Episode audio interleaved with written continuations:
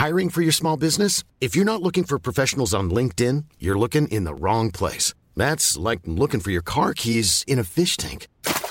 LinkedIn helps you hire professionals you can't find anywhere else, even those who aren't actively searching for a new job but might be open to the perfect role. In a given month, over 70% of LinkedIn users don't even visit other leading job sites. So start looking in the right place. With LinkedIn, you can hire professionals like a professional. Post your free job on linkedin.com slash people today.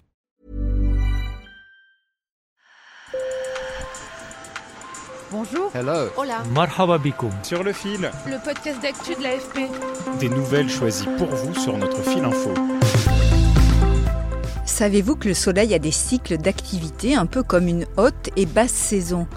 Et en ce début d'année, les astrophysiciens nous mettent en garde. L'étoile entre dans une période de pic d'activité solaire, ce qui représente un danger. Une intense activité magnétique est attendue en vertu d'un cycle qui revient de manière décennale. Cette activité n'est pas sans conséquences puisqu'elle peut impacter nos systèmes électroniques et électriques, des satellites en passant par nos voitures ou centrales nucléaires.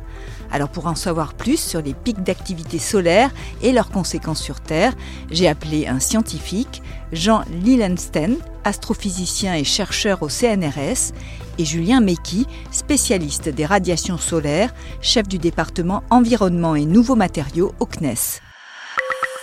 Sur le fil.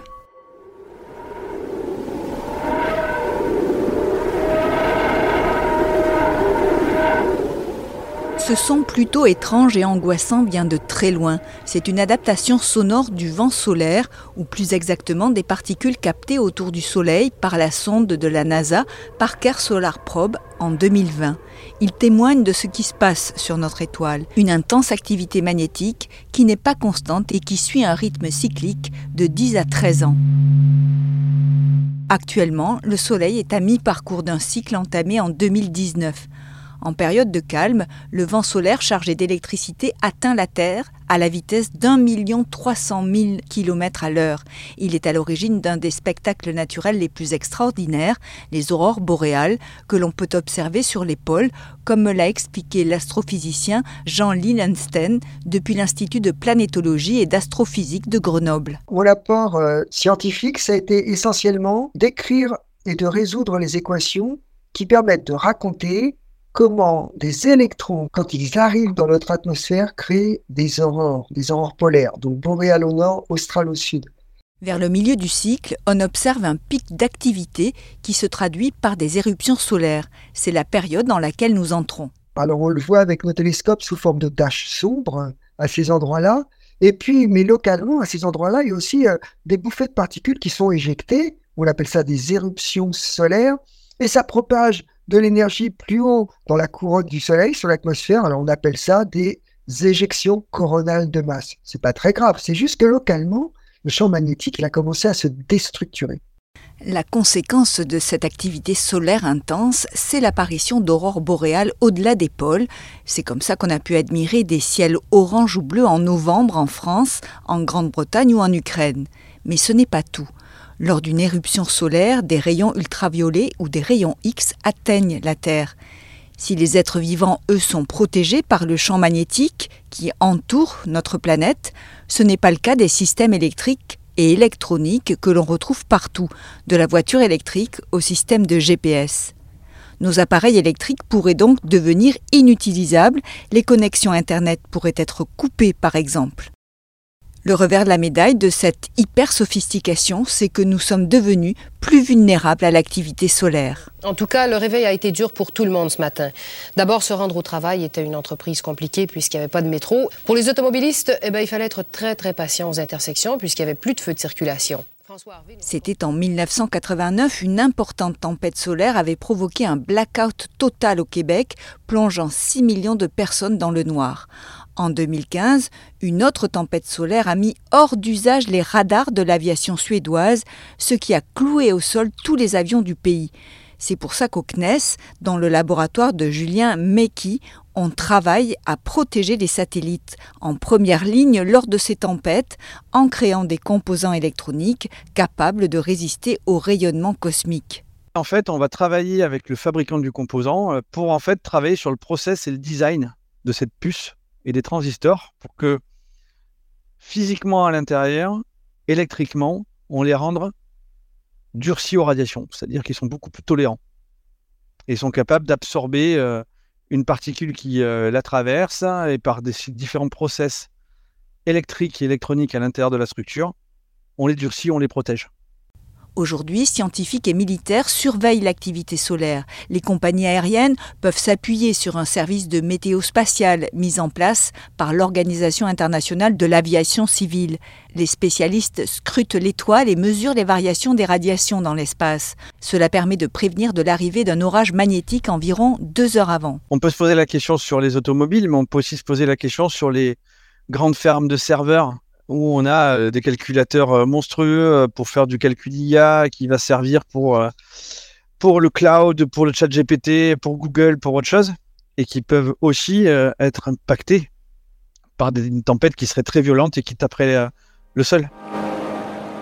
Si le Soleil est votre étoile, bonjour. Le nombre de tâches solaires reste stable. Et si le Soleil est toujours votre étoile, à la semaine prochaine. Ce que vous venez d'entendre est encore expérimental. C'est un bulletin de météo spatiale. En 2023, Jean Lillenstein a créé le Centre opérationnel de météo de l'espace des Alpes. Son objectif, c'est de pouvoir diffuser un bulletin hebdomadaire à l'attention du grand public dès la fin de l'année. L'intention du chercheur n'est pas de faire peur, mais de favoriser une prise de conscience des risques et davantage de prévention. Nos sociétés technologiques ont déjà traversé quelques maximums euh, solaires. Bon, s'il y a un gros, gros, gros événement, ça peut être effectivement euh, très pénalisant. On a identifié un problème, traitons-le. Voilà. ça veut dire que moi, j'essaie de rencontrer avec mes collègues euh, les gens qui s'occupent des risques euh, dans les pays, dans les, en Europe, etc. Et, ce que je leur dis, c'est toutes les catastrophes, toutes, il n'y a pas d'exception, toutes les catastrophes industrielles ont plusieurs causes. Donc, rentrer la météo de l'espace comme un aléa supplémentaire. Les chercheurs comptent sur une meilleure compréhension du Soleil pour anticiper ces éruptions. Et selon Julien Mecky du CNES, même si le Soleil est encore mystérieux, l'enjeu est très important. La prédiction d'éruptions solaires, elle est très compliquée parce que c'est une physique qui est très complexe. Et finalement, euh, ça fait que euh, un peu plus de 50 ans qu'on regarde et sur l'échelle humaine, euh, c'est très peu. Donc la compréhension des phénomènes physiques est, très compliquée. et le fait d'avoir des détecteurs en vol qui permettent de mesurer l'activité solaire et de mieux la comprendre, euh, nous permettra déjà d'anticiper plus facilement euh, l'apparition d'éruptions et de mieux comprendre la physique du Soleil aussi par rapport à ça. Et donc la méthode de l'espace aujourd'hui, oui, ça devient quelque chose d'important. Ça devient, ça devient quelque chose de stratégique même. L'Agence spatiale européenne et le CNES se sont associés pour monter un futur service de météo de l'espace, avec l'objectif de prendre d'éventuelles mesures pour éviter les conséquences néfastes de panne. Merci de nous avoir écoutés. Je suis Emmanuel Bayon. Mais avant de nous quitter, j'ai un petit message à vous faire passer car nous avons envie de tenter une aventure avec vous on aimerait vous céder le podcast pour la Saint-Valentin. On vous invite à enregistrer vos messages d'amour sur notre WhatsApp pour retrouver l'inconnu rencontré dans le bus, pour votre mère, votre frère ou même une personnalité que vous aimez. On vous demande juste de ne pas dépasser une minute de message et d'être disponible pour nous répondre si on a des questions. Et vous avez jusqu'au dimanche 11 février pour le faire. Notre numéro est dans la fiche de description. À bientôt!